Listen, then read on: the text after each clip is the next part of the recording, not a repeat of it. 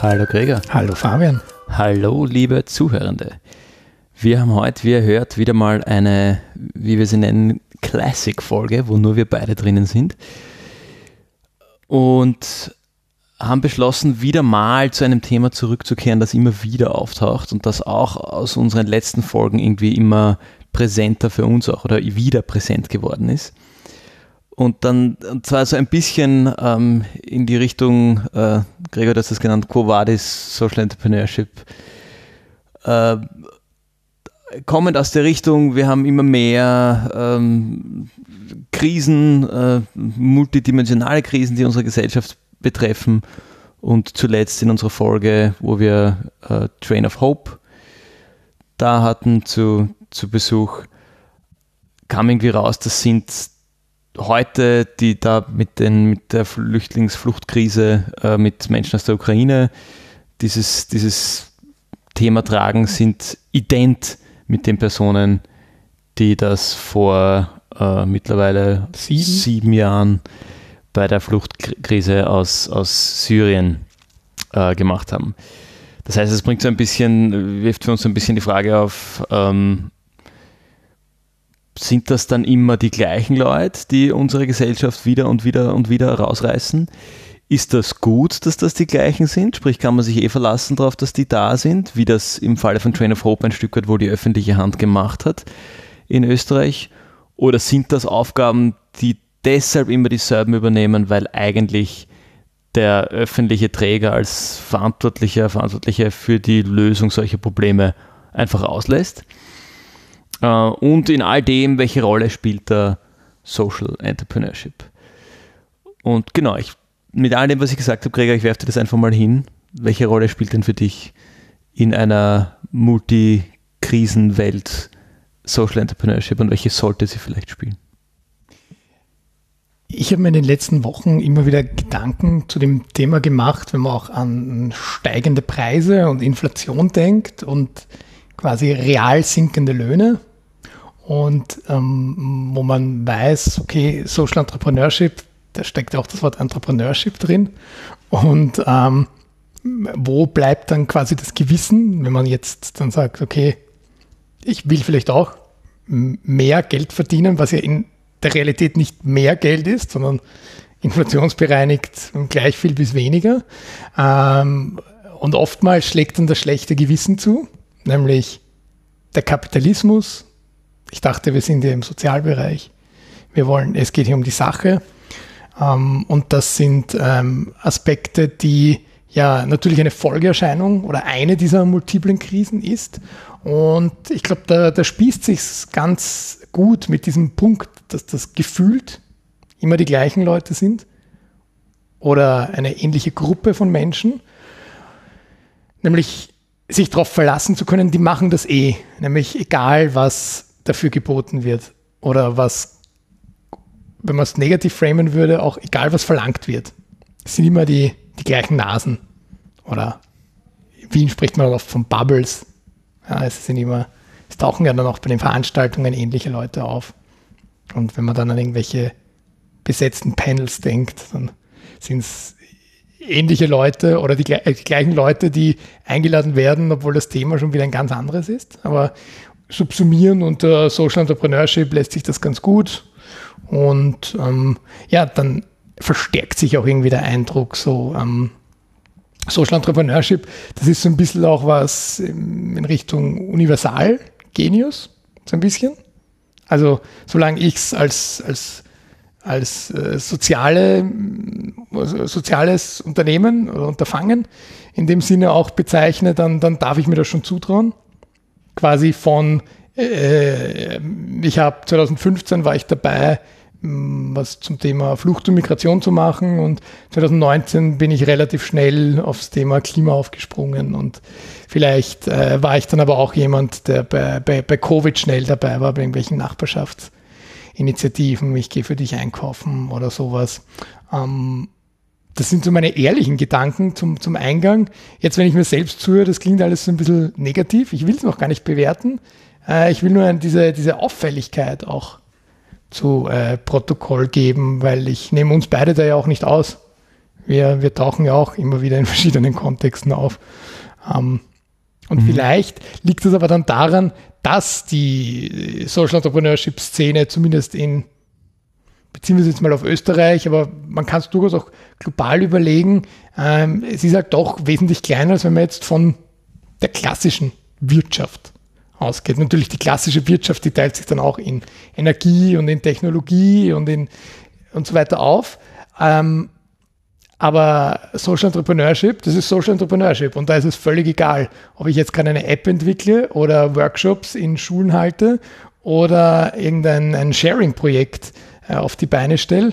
Ich mache Social Entrepreneurship und da kennt man mich. Mhm.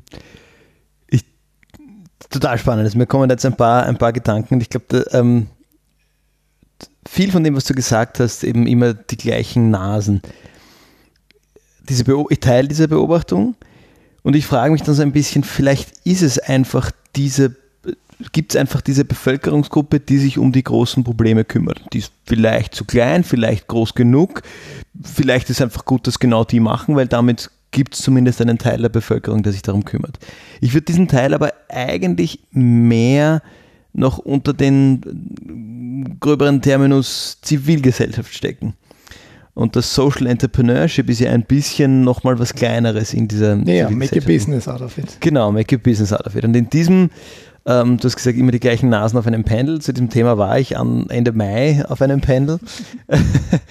ähm, also es, eigentlich war es unter dem, dem Header Impact Investing, aber die Diskussion hat sich dann sehr schnell dorthin verlagert und hat dazu ein paar Fragen äh, aufgeworfen, die für mich auch sehr interessant die die Herangehensweise innerhalb dieser Bubble zum Teil, aber das war schon von den Panels, auf denen ich war, eine mehr geöffnetere Gruppe, aber die, die solche Fragen aufwerfen, wie zum Beispiel kam dort auf dieses, dieses Thema, darf ich überhaupt mit etwas Gutem Geld verdienen, was du vorher angesprochen hast, mhm. mit dem Thema Kapitalismus. Darf ich denn überhaupt, wenn ich hier jetzt armen Menschen helfe, den Anspruch stellen, dass ich dafür davon leben kann? was für mich natürlich immer das Gegenargument irgendwie bringt, naja, was denn sonst? Weil das sonst würde es heißen, dass du nur mit bösen Dingen Geld verdienen darfst. Nur mit Dingen, die niemandem sozialgesellschaftlich was bringen. Also, ähm, also das ist ein bisschen das eine. Äh, und dann ist die, die andere Frage, eine von vielen, die dazu ein bisschen aufgekommen ist, eben mit dem, mit dem Blick auf das Entrepreneurship, auf das Unternehmerinnentum in diesem Kontext da hat ein äh, Unternehmer und Investor selber gesagt, äh, warum nennt ihr euch Social Entrepreneur? Weil äh, auch, und da hat er gesprochen in seiner Rolle als Investor, ich investiere sowieso nur in Dinge, mit denen ich ruhig schlafen kann. Und für mich ist das auch was, das grundsätzlich die Welt besser macht. Es gibt natürlich nicht das eine Ding, das die ganze Welt auf einmal besser macht, aber viel Gesundheitsthemen zum Beispiel. Aber als Investor wenn du sagst, du bist ein Business, muss da auch ein Business Case dahinter sein. Das heißt, es muss eh mal vorkommen, dass du die Welt besser machen möchtest. Ähm, und eigentlich sollte jedes Unternehmen und vor allem in unserer heutigen Zeit jeder Unternehmer, jede Unternehmerin in diese Richtung gehen. Warum nennst du dich dann Social Entrepreneur und nennst dich nicht einfach Entrepreneur und du hast einen geilen Business Case und dass der die Welt besser macht, ist eh klar das ist, das ist für mich so ein bisschen, das hat sich dann für mich wieder, wieder, immer wieder äh, auch aus dieser Diskussion herauskristallisiert. Ganz oft ist der Terminus Social Entrepreneurship eigentlich ein, ein Branding-Element in der Zivilgesellschaft und dieser ist tendenziell in, in der klassischen Non-Profit-Szene zu verorten. Und das, ich möchte das auch gar nicht werten, das ist ja auch in Ordnung. Ja? Und dann kann man auch wieder argumentieren, na gut, ich lebe von ständigen Förderungen vom Staat, das ist auch ein Businessmodell. Jo, eh, ist vielleicht das Entrepreneurship, aber nicht eben im Business Case. Oder nicht im traditionellen Business Case. Äh, und da jetzt nochmal irgendwie so, so rauszoomend, kann man sich vielleicht, das müssen wir uns jetzt eingangs noch ein bisschen einschießen, auf welcher Ebene stellen wir uns die Frage? Bleiben wir quasi auf der Ebene, wer trägt uns eigentlich durch diese krisenbehaftete Zeit? Und sind das immer dieselben, macht uns das was, ist das gut, ist das nicht gut?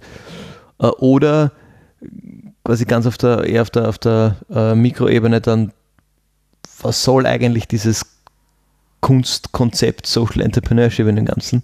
Ähm, wieso gibt es nicht nach wie vor entweder, also einfach diese drei Säulen, öffentliche Hand, Non-Profits und, ähm, und Business sozusagen, privater Sektor, weil letzter Fuß unter Non-Profit kann ja durchaus ein klassisches Dienstleistung gegen Geld-Konzept sein, aber eben nicht gewinnorientiert. Mhm. Also das ganze Themenfeld äh, Social Business, Social Entrepreneurship, das ist ja eigentlich relativ jung. Das gibt ja maximal zwei Jahrzehnte, dass es wirklich auch so als, als eigene Kategorie auch beforscht wird oder auch wahrgenommen wird. Weil davor war es ja eindeutig, dieses Drei-Säulen-Modell. Und ich glaube, der Weg, auf dem wir jetzt gerade sind, ist vielleicht auch wieder eine, eine Hinführung dorthin, gerade wenn wir das ganze Thema SDGs äh, und, und ESG Reports, so jetzt da Buzzwords, also SDGs sind die Sustainable Development Goals, die von den äh, Vereinten Nationen ratifiziert wurden, die, wo durchaus auch äh, Unternehmen sich jetzt mittlerweile auf die Fahnen heften, sollen oder müssen, wo wir im Thema ESG-Reporting sind, was ja auch von der Europäischen Union sehr weit vorangetrieben wird. Das I, also das E steht für Environment, das S steht für Social und das G steht für Government oder Governance, also wie, wie führe ich quasi das Unternehmen, wie ist es gemanagt.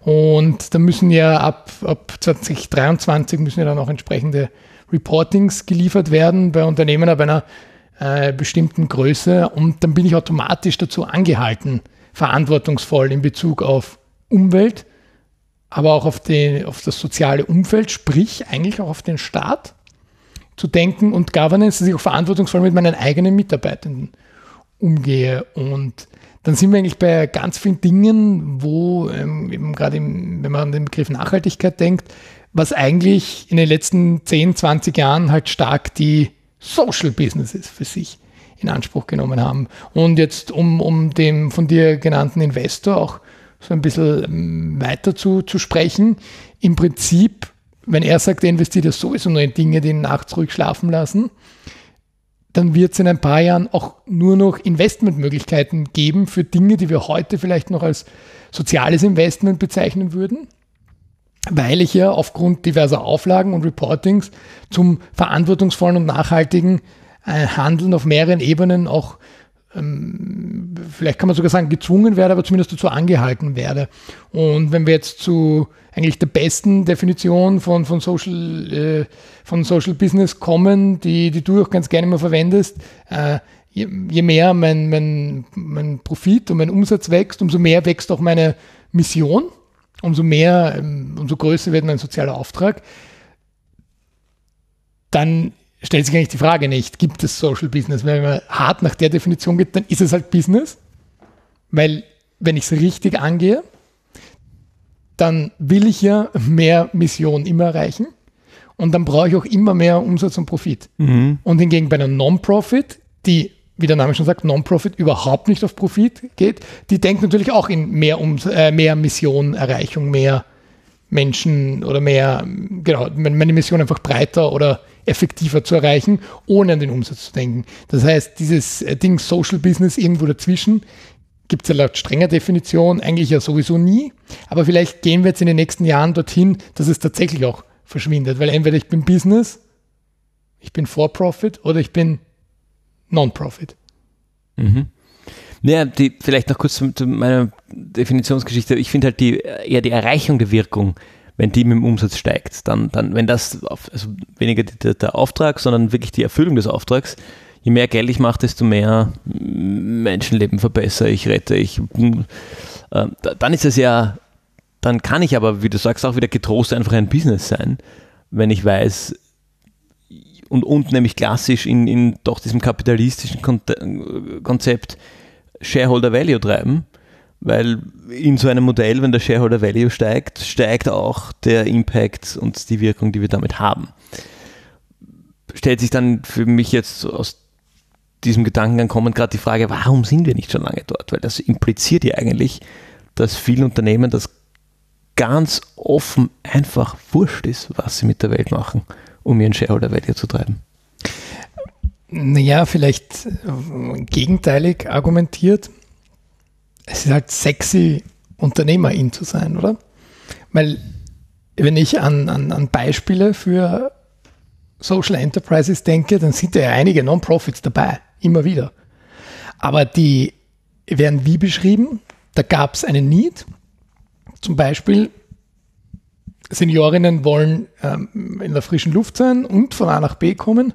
Und dann ist die Lösung, ähm, hilf mir, ich glaube in Dänemark, ist die Lösung, ähm, wir bauen Lastenfahrräder so oder kaufen Lastenfahrräder, wo vorne so Rikscha-artig einfach eine Bank ist, wo zwei Pensionistinnen sich draufsetzen können und anstatt dass ich mir das Taxi rufe, rufe ich die und dann wurde noch weiter gedacht und noch viel besser, ich warte einfach vor den Seniorinnenwohnheimen und frage, okay, wer will denn jetzt einfach eine Runde fahren? Das ist wirklich nur rein zum Vergnügen und gar nicht zum Transport. Super. Und wenn man jetzt aufpasst, wie verdienen die Geld? Die verlangen natürlich nicht von den Seniorinnen da eine große Fee, sondern das wird finanziert durch äh, Vereinsmitglieder, die einfach schauen, okay, ähm, jetzt ist der Bedarf größer oder der Erfolg ist größer, jetzt wollen wir ein zweites Lastenrad an, an, äh, anschaffen. Und wie bezahlen Sie die Mitarbeitenden? Ja, gar nicht. Das passiert auf Ehrenamt. Also das ist eine super Idee, aber halt ohne Geschäftsidee. Und da stellt sich halt schon die Frage, war das eine vertane Chance? Hätten Sie eine Geschäftsidee daraus machen sollen? Oder nicht? Ähm, mir ist letztens mal wieder in einer dieser Startup-Fernsehshows untergekommen, ähm, jemand, der VR-Brillen mit Programmen für Seniorinnen macht, wo sie einfach zu ihren beliebten Reisezielen quasi virtuell zurückreisen können. Also quasi mit der virtuellen Brille. Und ähm, das, der hat halt geschaut, was waren vor 50 Jahren die beliebtesten Reiseziele. Und hat dann geschaut, ja, so Wolfgangsee und was weiß ich, Konsorten, Salzburg. Ähm, und das sind einfach die ersten Ziele, die er da mitnimmt in diese Software. Und was ist das Business Model?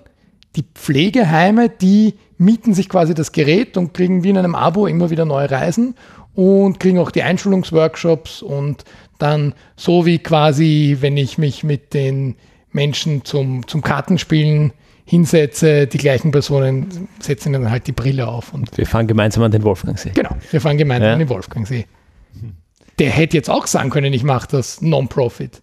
Mhm. Weil es gibt sicher genug Leute, die sagen, ja, meine Eltern, Großeltern, Urgroßeltern, die würden sich der Uhr freuen. Jetzt kaufe ich es nicht für sie privat, aber wenn ich da mit den anderen äh, Angehörigen im Pflegeheim rede, da kriegen wir schnell zusammen das Geld. Das heißt, wir machen so einen Mitgliedsbeitrag und auch da ist das da.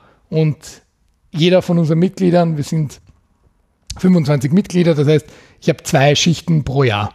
Mhm. Einmal pro Woche, immer am Sonntag um 15 Uhr ist jemand dort und setzt die Brille auf.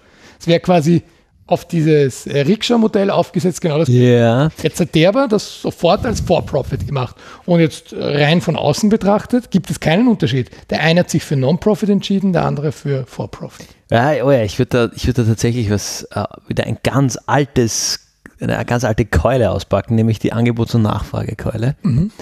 Die Rikscha-Geschichte, wenn die sagen, das kostet jetzt ein Geld, und das ist was, was wirklich gut ankommt, dann gibt es da vielleicht das eine oder andere Enkel, das dann sagt, na gut, ich mache das als Verein und ich mache das neben dem Studium äh, und mache es gratis. Und damit ist das Rikscha-Modell als Business Case tot. Während die, äh, die Virtual Reality Brille, da steht mehr Technologie dahinter, das kann ich nicht so geschwind, geschwind nebenher aufsetzen, dass ich jetzt den Wolfgang sehe als digitales, digital erreichbares Reiseziel aufsetze. Das heißt, dieses, dieses ganze Backend davon ist wesentlich größer. Sprich, da ist ein Mehrwert da, der im klassischen Sales-Speak irgendwie eine, eine Scarcity, also eine, eine ähm, begrenzte Ressource ist und damit kann man sie für Geld hergeben. Während, und das bringt mich zu, was wir vorher schon angesprochen haben, Ehrenamtlichkeit wohl kaum eine begrenzte Ressource ist. Wenn man sich anschaut, wieder unsere Train of Hope Kollegen und Kolleginnen, die ganz selbstverständlich sieben Jahre später alles stehen und liegen lassen, um den gleichen Tanz nochmal zu machen. Und ganz selbstverständlich verlässt sich dann die öffentliche Hand ein Stück darauf, dass sie das auch tun. Und dann sage ich jetzt ganz brutal, na, dann sind sie auch selber schuld, wenn sie sich dann ausbrennen in der ehrenamtlichen Hilfestellung unserer Gesellschaft, wenn sie nicht mal im An weil offensichtlich ist ja eine begrenzte Ressource da, wenn sie mit dieselben Leute sind. Mhm. Also diese begrenzte Ressource ließe sich schon finden hier. Ja, ja aber jetzt habe ich zum Beispiel vor zehn Jahren mich entschieden, ich werde so Entrepreneur, wie auch immer absichtlich das war. Vielleicht machen ja. wir mal so eine geführte Meditation. Wir reisen beide zurück. Warum wir uns das eigentlich antun. Ja. ja. Aber da haben mir ganz viele Leute gesagt, immer auf die Frage, ja, wofür brauchst du das Geld? Sage ich, um meine Arbeitszeit zu bezahlen. Sage ich, dann hol dir doch Ehrenamtliche, mhm. die machen deine Arbeit. Mhm. Und dann war meine Antwort drauf, ja, aber ich will ja die Arbeit machen. Und ich will ein Living out of it machen. Also ich ja. möchte auch dafür Geld verdienen, was ja, was ja immer berechtigt ist. Sozusagen, wenn ich etwas Vollzeit mache, dann ist es bei uns im, im kapitalistischen Westeuropa so, muss ich auch Geld verdienen. Sonst oder ja, okay, gut. Ich, Größere okay, Diskussion. ich, ich, ich reiche das von der anderen Seite ja. auf. Äh, wenn ich als Organisation jemanden finde, der es gratis macht, zur gleichen Qualität, warum soll ich wen zahlen dafür? Aus der kapitalistischen Brille denken. Ja, aber das ist ja genau die Frage, die sich stellt, weil ich war ja derjenige, der die Organisation war. Ja. Und ich stelle mir am Anfang als, als Gründer oder als Unternehmer in die Frage, nicht, wo kriege ich genug Leute her, die mir dann mithelfen, mhm. sondern, und dann sind wir wieder bei der oft von uns zitierten ehrlichen Mission eines jeden, äh, eines jeden ähm, Non-Profits. Ich will am Ende des Monats genug Geld haben, um meine Mitarbeitenden zu bezahlen. Mhm. Und du hast schon recht, ja, offensichtlich, die Erfahrung zeigt, an ehrenamtlichen Ressourcen mangelt es nicht, sondern woran es dann mangelt, und weil jetzt werden schon viele, die uns zuhören, laut schreien, ich finde nicht genug Ehrenamtliche. Es mangelt ja dann eher am, am, am Ehrenamtsmanagement oder an der Ansprache der, der richtigen Leute, beziehungsweise der Identifikation. Wer sind denn die richtigen Ehrenamtlichen für mich? Ja, und wo schon auch das Halten, also wenn du dir überlegst, ja. ähm, ich nehme wieder deine, deine Virtual Reality Brille, sagt er, bringt das irgendwie gebacken, dass er da Ehrenamtliche findet. Jetzt rotieren die aber in einer Fluktuation, wie sie bei Ehrenamtlichen üblich ist, und haben in der Regel das als ihre zweite Priorität, wenn nicht dritte Priorität nach einem Geldjob und womöglich einer Familie und vielleicht noch irgendeinem anderen Hobby. Dann hast du natürlich diese, das, was auch immer dieses Wort heißt, Professionalität, ähm, die, die da ein Stück weit verloren geht. Und du kannst irgendwie deine, dann hast du den halben Wolfgangsee irgendwie fertig und dann springt dir der Programmierer ab und was machst du mit dem anderen? Ja, dann kannst du halt nur den halben Wolfgangsee besuchen. Äh, also das, das könnte man schon auch so wahrscheinlich so darstellen, dass man sagt, das bringt wohl der Leistung dieser Organisation in jedem Fall etwas, die Leute auch für ihre, ihre Arbeit zu bezahlen. Was dann, ich packe jetzt nochmal die altbackene Keule aus, aber was bringt das denen, die das Geld dafür stellen? Weil, und da sind wir wieder bei der typischen Problematik in der ganzen gemeinwohlorientierten Wirtschaft, die, die von sozialen Dienstleistungen profitieren, sind in der Regel nicht die, die das Geld dafür aufstellen, weil sie das halt in der Regel nicht können. Oder ein ganz extremes Beispiel, immer die Klimadebatte. Viele, die das Geld dafür hätten, da was zu tun, verdienen ja eigentlich daran, dass wir in die andere Richtung fahren.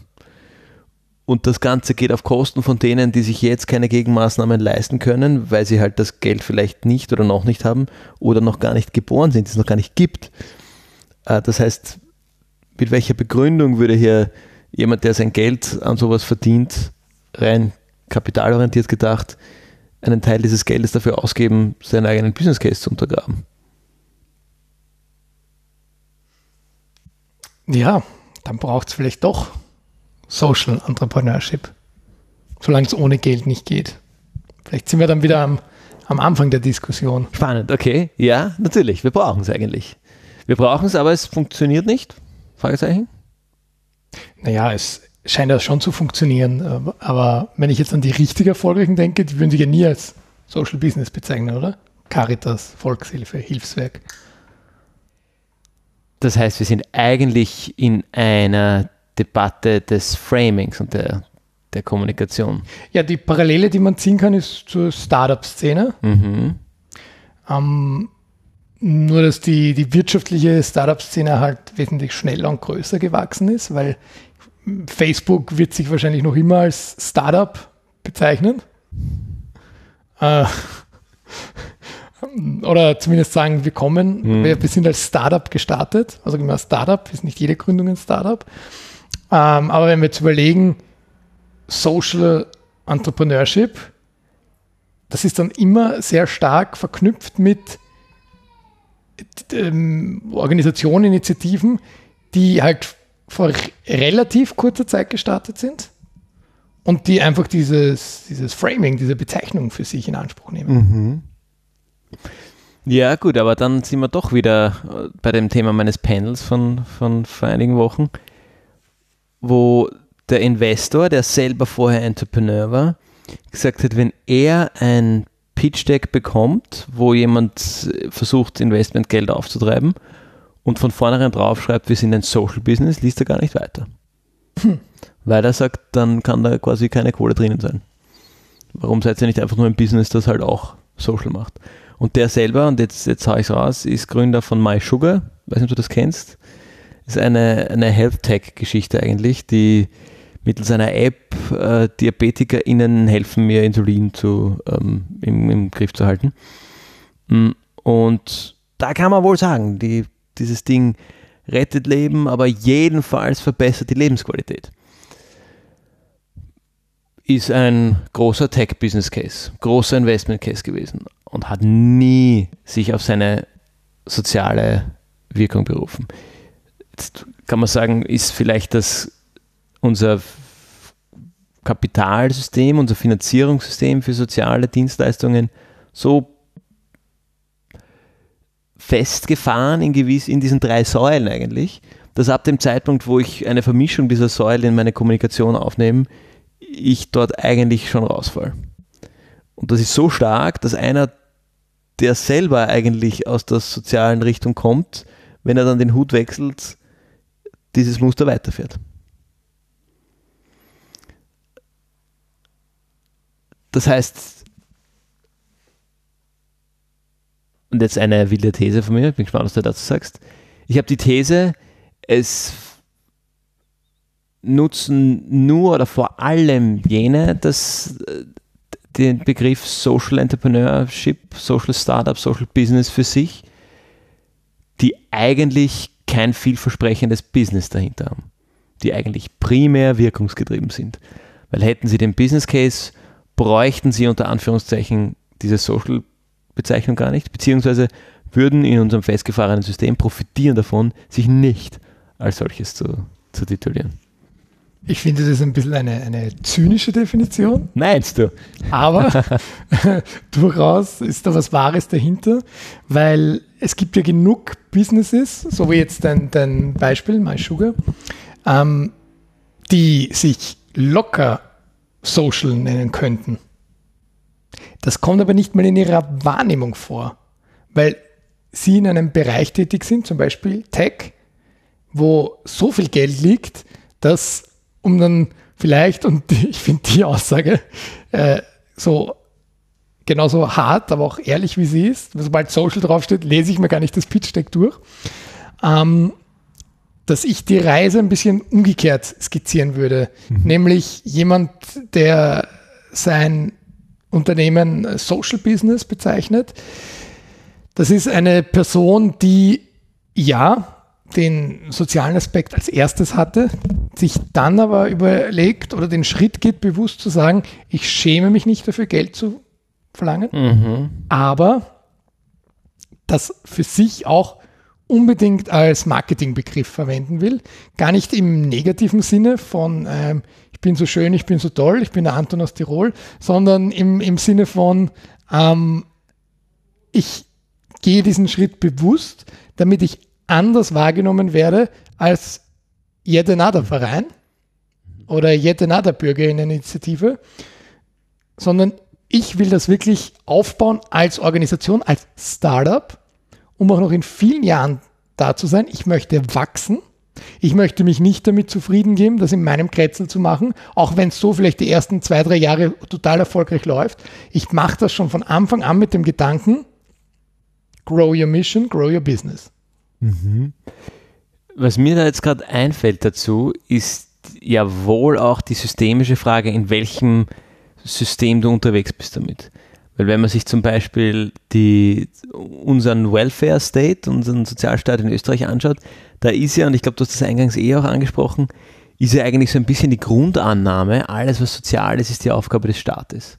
Und das ist ja auch ein bisschen das versteckte Businessmodell von all diesen Non-Profits, über die wir gerade gesprochen haben in Österreich, dass die sich über Förderungen finanzieren, weil sie halt Dinge tun, die in der Wahrnehmung unserer Gesellschaft Staatsaufgabe sind und der Staat die outsourced, indem er Vereine, die das machen, mittels Förderungen finanziert. Wenn man sich das jetzt anschaut in den USA zum Beispiel, wo wesentlich weniger soziale Sicherheit da ist, wo, wo die Aufgabe des Staates ganz stark reduziert ist im, im, im, in der Welfare und in der, in der ja, sozialen Thematik, da ist natürlich viel ein Business Case, was bei uns gar nicht als Business Case durchgeht. Also, und da sind vielleicht, das MySugar ist vielleicht äh, deshalb funktioniert weil seine Dienstleistung auf deiner App bei dir daheim ist. Aber würde es da jetzt darum gehen, dir gute Deals für dein Insulin zu checken, wird das in Österreich nicht fliegen, weil es da die Krankenkasse ist ja wurscht. Äh, und dieses Modell gibt es halt in der Form in den USA nicht. Das heißt, da ist die, da ist viel mehr Raum für Business-Dienstleistungen als Business, wo du dann auch entsprechende ähm, einen, einen, Business Case hast, der den Investoren, Investorinnen dort einleuchtet und hier halt nicht. Das heißt, vielleicht ist es auch eine Frage, wo du dich mit welcher, welchem Framing platzieren kannst. Weil, das weiß ich jetzt nicht, aber ich hätte mal die These, dass das ganze Thema Social Business ja, weiß, weiß ich nicht, ob das im, im englischsprachigen Raum in den USA besser funktioniert oder ob dort eben dieser Effekt, äh, dass wenn ein Investor Social liest, dass es wegklickt, weniger zutrifft. Es gibt zum Beispiel äh, den Charlie Gleisner, Österreicher, der Silicon Valley Geld gemacht hat äh, und jetzt als so ein bisschen einer der Vorreiter der sogenannten Impact-Investoren und Investorinnen unterwegs ist. Äh, und der ist nach wie vor im in den USA unterwegs und meint, du kannst mit Impact Investments, das heißt, du setzt voraus, äh, in aller Kürze eben nicht nur äh, monetäre Rendite, sondern auch soziale, kannst du Business Cases bauen und kannst du als Investor Portfolien bauen, die besser funktionieren oder zumindest gleich funktionieren wie rein auf Geld orientiert. Und das dürfte für ihn dort scheinbar auch funktionieren. Und mir fehlen in Österreich, wo er auch tätig ist, nach wie vor die Beispiele, wo das wirklich abgehoben hat. Ja, aber vielleicht ist Österreich doch einfach zu klein dafür, dass das überhaupt interessant ist. Vielleicht diskutieren wir schon auf einer viel zu hohen Ebene, weil um an Profit zu kommen, muss, brauche ich ja gar nicht einmal einen, einen Investor in, in, in dem Sinne. Wir sind ja da auch ein bisschen durch diese ganzen äh, Fernsehsendungen im letzten Jahrzehnt auch in die Richtung getrieben worden. Ähm, ich will gründen, damit jemand in mich investiert. Das ist ein total seltsames Denken, weil jeder Handwerksbetrieb wurde gegründet, aber sicher nicht mit der Absicht, dass jemand in mich investiert, sondern dass mein Produkt so gut ist oder meine Dienstleistung, dass immer mehr Menschen bereit sind, auch immer mehr Geld zu bezahlen, weil Angebot und Nachfrage, quasi der, der klassische Kapitalismus. Ähm, und äh, vielleicht sollten wir mal auf der Ebene mehr über Social Business sprechen, weil mhm ähm, ich habe so den Eindruck, es muss immer alles gratis sein, mhm. damit du es auch zu einer gewissen Berühmtheit schaffst. Oder damit du mal die, ich rede jetzt gar nicht von den staatlichen Fördertöpfen, aber von irgendwelchen ähm, Awards oder irgendwelchen ähm, Stiftungsgeldern. Äh, ich komme an die eigentlich immer nur dann ran, wenn ich sage, äh, mein Produkt ist kostenlos, aber ich habe vor, in Zukunft äh, zu wachsen. Und dann sind wir wieder in einer Art von Investment, nur dass die keine Prozente sehen wollen. Und ich gehe einen ganz schrägen Deal ein. Jetzt habe ich zwei Themen auf einmal geöffnet, aber ich glaube, sie hängen halt miteinander zusammen. Nämlich diese Angst davor, entweder fürs Produkt Geld zu verlangen. Da gibt es ja diese vier Modelle von, von Social Businesses. Du kannst sie sicher besser zitieren als ich. Ähm, wo, wo aber ganz klar ist, bei den allermeisten zahlt nicht der End-User, die End-Userin, für das Produkt, weil logischerweise, je sozial es ist, umso weniger wird es treffsicher sein, wenn ich dafür Geld verlange. Aber es das heißt ja nicht, dass nicht jemand anders dafür zahlen kann. Mhm. Ah, das, ja, ja, richtig. Also, erste, was mir jetzt einfällt, es muss immer gratis sein. Passend zu dem, was du vorher gesagt hast, dann ist das Produkt einfach nicht gut genug. Weil wenn ich jemanden, der die benachteiligt ist, ein Produkt gebe, das ihn oder sie aus ihrer Benachteiligung rausholt, dann wird die Person wohl bereit sein, dafür auch ein Geld zu zahlen. Und bereit sein ist natürlich das eine und in der Lage sein ist, ist wieder was anderes. Aber dann kannst du da wieder die Rahmenbedingungen schaffen, dass du dir, wie es ja viele Große auch machen, eine entsprechende Fremdfinanzierung ermöglicht. Du kannst bei Ikea dein Bett kaufen und über 26 Monate bezahlen. Du zahlst irgendwie im Monat 2,50 oder sowas. Das, das, das, sind jetzt große Unternehmen, die das irgendwie hinkriegen, aber das wird ja doch wohl bei einer sozialen Dienstleistung, die einen gewissen Nachteil, eine Chancenungleichheit behebt, auch möglich sein. Aber vielleicht noch kurz, ähm, jetzt haben wir spannendes Gespräch. Ich bin mir nicht sicher, wie das unsere Zuhörerinnen jetzt gerade abholt, ob uns überhaupt noch jemand zuhört oder ob das nicht zu diffus ist. Ich bringe vielleicht an der Stelle mal diese vier Modelle ja, des Social Business, die du, die du angesprochen hast. Also es gibt im Grunde, ähm, im Grunde gibt es drei und davon hat eins eine Untergruppe. Ähm, es gibt das, das äh, sogenannte, also eine mögliche Einteilung von Social Business, das, integrierte Social Business. Und de, da gibt es zwei Möglichkeiten.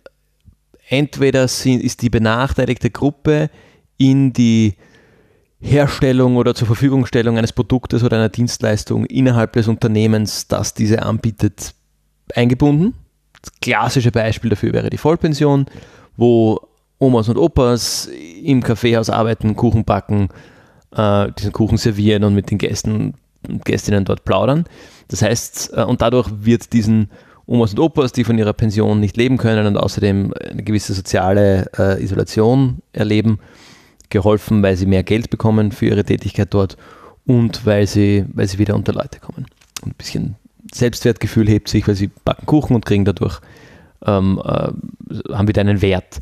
Das heißt, da sind die begünstigte, benachteiligte Gruppe, die durch diese Tätigkeit begünstigt wird, unmittelbar in die Organisation eingebunden. Die zweite Möglichkeit des integrierten Social Business äh, wäre die, wo die Kunden, wo die, die benachteiligte Gruppe als Kunden, Kundinnen auftritt. Das wäre zum Beispiel, ähm, wir hatten es in einer unserer ganz frühen Folgen mal, das war die, ein kleines äh, Gerät, das man sich kauft, das lege ich in der Savanne im Busch neben eine mit Wasser gefüllte PET-Flasche äh, und das UV-Licht desinfiziert mir das Wasser in dieser PET-Flasche und wenn das passiert ist, sagt mir dieses Gerät, jetzt kannst du das Wasser trinken. Ähm, das heißt, wenn ich so ein Gerät habe als, als Person, die dort lebt, kann ich mir das Brunnenwasser, das tendenziell eher kontaminiert ist, kann ich dann trinken. Das heißt, ich fülle irgendwie sieben Flaschen an, lege die nebeneinander, lege das Ding dazu in die Sonne und am Ende des Tages ist, diese Wasser, ist dieses Wasser trinkbar. Ich muss nicht mehr ewig weit gehen, um Wasser zu holen. Ich muss nicht mehr mein Wasser abkochen. Ich, oder ich muss es nicht mehr riskieren, dass ich, äh, dass ich Durchfall bekomme und tagelang ausfall. Kinder können in die Schule gehen, statt ins Wasser beschaffen, eingebunden zu sein. Alles das, die müssen aber was zahlen dafür. Das heißt, hier haben wir die zweite Version des integrierten Social Business, wo Kunden, Kundinnen durch den Erwerb dieses Produktes in dem Fall äh, nachher besser gestellt sind als vorher. Sie müssen das aber doch finanzieren. Und das wäre was, wo ich sage, okay, wenn die das nicht können, ähm, dann kann man ihnen eine Fremdfinanzierung anbieten und sagen, entweder zahlst du es mir mit den 2,50 über die nächsten 36 Monate ab oder wenn das nicht klappt, na, dann hole ich es mir halt wieder. Äh, und die haben halt dadurch die Zeit, dass sie arbeiten gehen und diese 2,50 im Monat mehr auch verdienen. Und spätestens, wenn das abgezahlt ist, bleiben halt diese 2,50 zum Beispiel. Das sind die zwei integrierten Social Businesses. Das, äh, und wohl auch in meinen Augen die echteren, also die, wo wirklich ein Business Case, ein Unternehmen äh, oder, oder MySugar wäre auch sowas. Du zahlst für diese, diese App äh, und diese Leistung, die dir hilft, dein Insulin zu kontrollieren äh, und dadurch geht es dir als, als Mensch mit Diabetes besser. Ähm, da ist da, ja, also das ist, das ist das quasi die, die echtere Social Business Logik. Dann gibt es das differenzierte Social Business, wo du eigentlich auf der einen Seite einen ganz normalen Business Case hast und mit dem Geld, das du verdienst, auf der anderen Seite Gutes tust. Zum Beispiel gibt es da die Marke Share, die einigen vielleicht bekannt ist, wo ich einen Müsli-Riegel kaufe Und mit dem Geld, um das ich diesen Müsli-Riegel kaufe, wird woanders einem Kind in einem Schwellen- oder Entwicklungsland äh, Essen für eine Schulwoche zur Verfügung gestellt. Ähm, das heißt, ich habe auf der einen Seite einen Business Case, wo nicht benachteiligte Leute ein ganz normales Produkt von mir beziehen und mit dem Geld kann ich woanders Wirkung generieren. Differenziert. Business Case und Social ist eigentlich voneinander getrennt. Ja, das vierte ist in dieser, dieser Betrachtungsart einfach nur drinnen, damit man das Thema auch abgedeckt hat. Das ist im Grunde das, das Ecological oder das ökologische ähm, Thema, jede Art von Green Business, wo halt die Wirkung keine explizit sozial direkte ist, sondern eben die, die ökologische Nachhaltigkeit da ist. Da kann alles sein von äh, Kompensationszertifikaten zu diese ähm, äh, Ozeanplastik-Armbänder und solche Sachen. Äh, genau, also das sind diese, diese vier Modelle. Ich würde mal sagen, lassen wir das äh, Thema ökologisch ein bisschen zur Seite, weil ein Stück weit sind die entweder in die anderen integriert oder ist es halt überhaupt ein, ein eine andere Kiste, die man vielleicht nicht unbedingt aufmacht. Das Differenzierte ist für mich klassische Non-Profit-Arbeit. Vollkommen wurscht, ob ich hier ein Produkt verkaufe oder ob ich Fundraising gehe und, und vor dem Bahnhof stehe mit, meinem, mit meiner Klimperkiste oder Urwaldbäume äh, verkaufe. Im Grunde mache ich hier auf der einen Seite irgendwas, um Geld aufzutreiben und mit diesem Geld auf der anderen Seite was Gutes. Also das ist das klassische Non-Profit-Modell, in diesem Fall geframed als, als Business Case. Und dann gibt es die integrierte Social Business Geschichte, die eben die echtere ist, wo doch wohl das Produkt ein gutes sein muss. Und zwar entweder so gut, dass die begünstigte Gruppe, die durch den Erwerb dieses Produktes oder dieser Dienstleistung besser gestellt ist als davor, bereit ist, das zu bezahlen oder sich einzulassen auf ein Fremdfinanzierungsmodell, das letztlich auch so gut ist, dass ein Drittfinanzierer, eine Bank da einsteigt und sagt, ich glaube daran ähm, ein Stück weit die Mikrokredite, die, da, die man kennt, die, die da drinnen mitspielen. Oder auf der anderen Seite mache ich mit, dass ich mir, zum Teil ist das Beispiel vielleicht nicht nur die Vollpension, sondern ähm, die geschützten Werkstätten. Ich bringe ein Produkt auf den Markt, das, oder eine Dienstleistung, die so gut ist, dadurch, dass ich diese ähm, Menschen mit, mit Chancenbenachteiligung einbeziehe, dass es trotzdem äh, kompetitiv ist. Da fällt mir auf die Schnelle ein und dann bin ich wieder fertig. Ich glaube, SAP hat das gemacht. Ähm, die haben Menschen mit Autismus eingestellt, weil sie, äh, weil die halt viel genauer arbeiten und viel länger, viel genauer arbeiten, einfach viel weniger Fehler machen. Die machen die gleiche Arbeit oftmals schneller, aber jedenfalls besser als, äh, als Menschen, die nicht am autistischen Spektrum sind. Ähm, und geben damit diesen Menschen eine Arbeit, die sich sonst schwer tun, Arbeit zu finden everybody wins. SAP hat bessere Mitarbeiter, die haben einen Job und die Dienstleistung, die damit ausschaut, die SAP anbieten kann, ist auch entsprechend besser. Und um zur, zur Eingangsthese zurückzukommen, wenn ich als Unternehmen gar nicht weiß, dass das eine Definition hat, dann mache ich halt Business. Genau. Und dann sind das halt meine Angestellten. Genau. Und jetzt, ich treibe es noch ein bisschen weiter, bei SAP war das wohl nicht die Wirtschaftsdenke allein, die das, äh, nicht die Impact-Denke allein, sondern das war schon noch der wirtschaftliche Mehrwert, ja.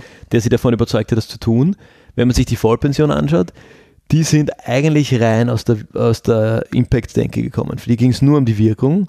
Äh, und die haben dann aber damit ein Modell entwickelt, wo die Tourbusse davor stehen geblieben sind, weil das alles sehen mussten, wo dieser Mehrwert letztlich in Form von Marketing-Mehrwert gebracht wurde. In einer Branche, Kaffeehäuser gibt es an jedem Eck wo du wirklich eine Abgrenzung hast. Und du kannst wesentlich mehr für den Kaffee verlangen als woanders, weil es ist einfach lustig, das bei der Vollpension zu machen. Und die Leute sind bereit, das zu zahlen. Das heißt, da haben wir ähm, dieses, dieses starke Brandbuilding als Mehrwert und letztlich auch als Grund, das, Grund, der eine erhöhte Zahlungsbereitschaft bringt. Aus der anderen Richtung in der Motivation gekommen, aber auch ein Business aufgebaut, das wirklich einen Mehrwert bringt, für den die andere Seite, die, die Kundschaft sozusagen bereit ist zu zahlen. Solange du das nicht hast, sage ich, bist du kein Social Business. ja, oder ich kann auch sagen, solange ich nicht weiß, dass ich ein Social Business bin, bin ich entweder Non-Profit oder Business. Ähm, aber gen genau das, in die Richtung geht es ja schon ein bisschen, zu sagen, es ist am Ende ist es ein Tool, ob das jetzt ein Marketing-Tool ist oder ein Business-Tool oder vielleicht auch ein soziales Tool, aber ich bediene mich der Begrifflichkeit Social Business oder Social Entrepreneurship, um, um etwas Bestimmtes zu erreichen, was ich ohne das vielleicht nicht so erreicht hätte. Sei das eine gewisse Art von Aufmerksamkeit, sei das eine gewisse Art von Reichweite. Ähm, und am Ende ist es halt dann doch wieder nur eine, ein Label. Mhm. Genau. Eigentlich, eigentlich ist es das. Ja, weil ich widerspreche jetzt nicht diesen vier Definitionen, die Ja. du dankenswerterweise jetzt nochmal zusammengefasst hast, sondern es gliedert sich ja eigentlich diese Definition gut äh, auch da ein in, in, in, in, in, in, in diese Richtung.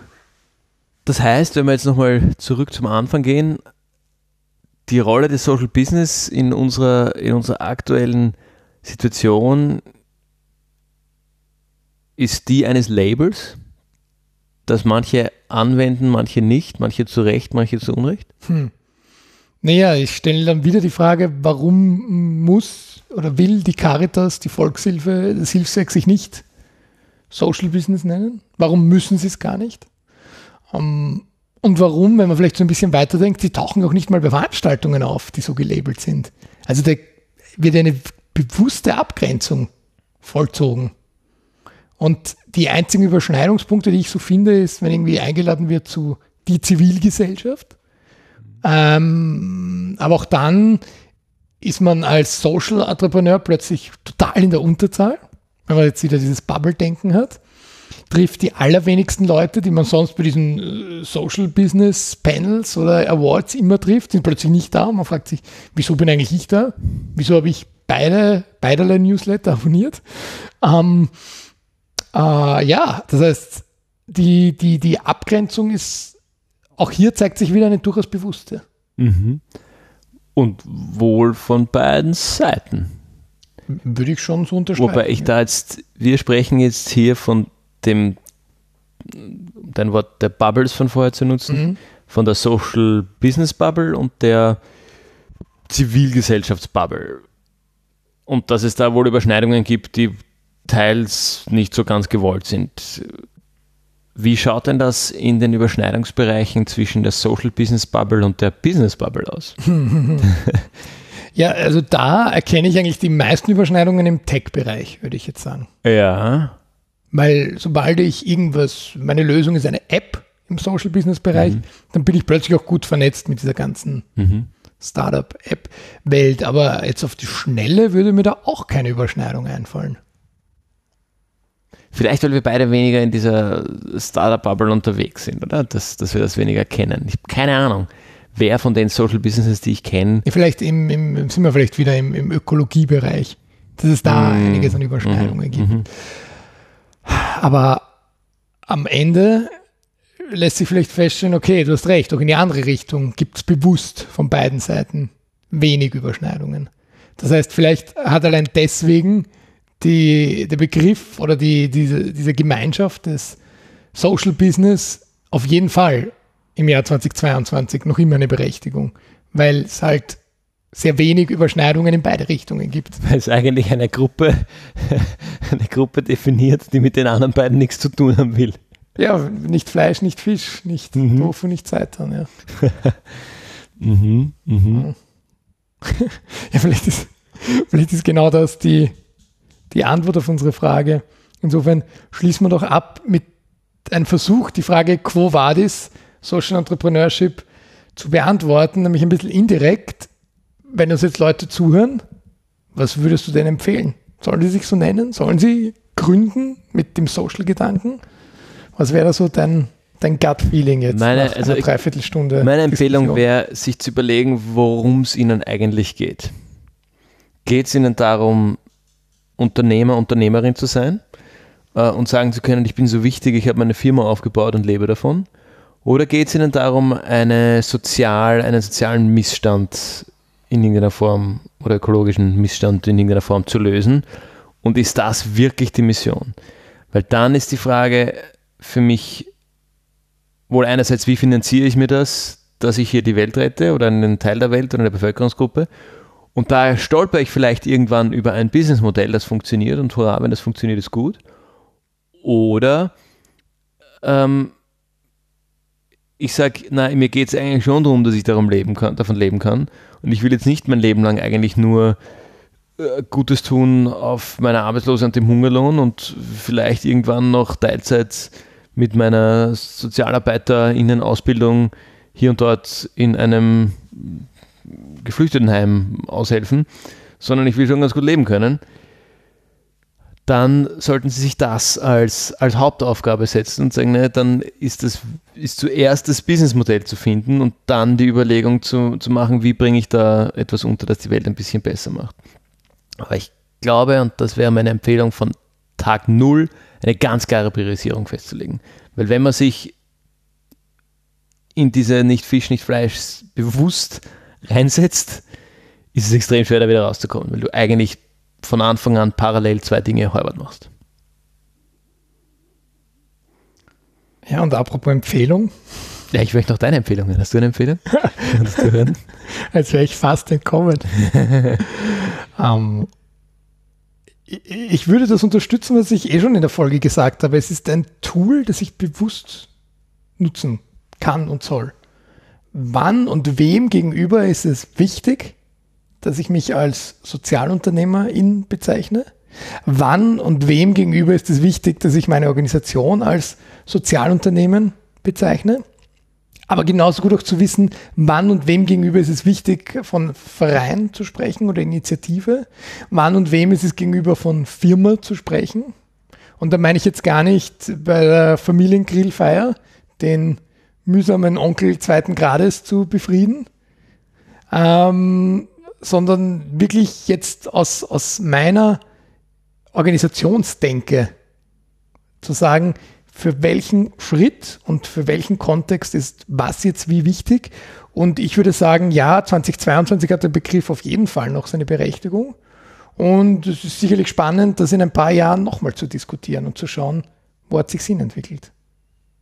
Also wenn euch diese Folge gefallen hat, stay tuned, da kommt vielleicht irgendwann noch eine. Wenn sie euch nicht gefallen hat, keine Sorge, es dauert noch einige Jahre, bis wir wieder sowas aufsetzen. Wunderbar. Fabian, was hast du als Empfehlung mitgebracht? Ich habe als Empfehlung mitgebracht, vielleicht auch als Denkanstoß für all jene, die äh, sich in der Situation befinden, dass sie sich gerade überlegen, bin ich ein Social Business, nenne ich mich Social Business, wo nenne ich mich Social Business und wofür mache ich das überhaupt? Äh, ein Buch von William McAskill, Doing Good Better. Effective Altruism and how, how you can make a difference. Da geht es darum, wie man effektiv und effektiver ähm, Gutes tun kann.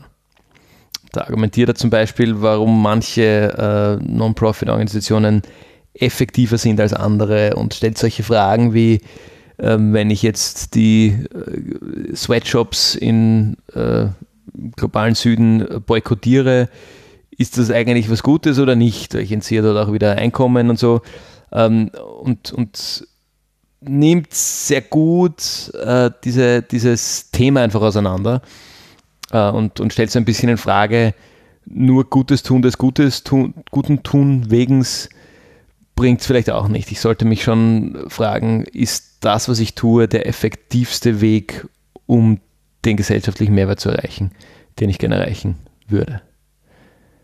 Lieber Gregor, was hast du uns für eine Empfehlung mitgebracht? Ich habe heute eine Fernsehserie mitgebracht. Die Anfang Juni ist unerwartet oder war schon angekündigt, aber nach langen Jahren eine neue Staffel der Serie Borgen rausgekommen.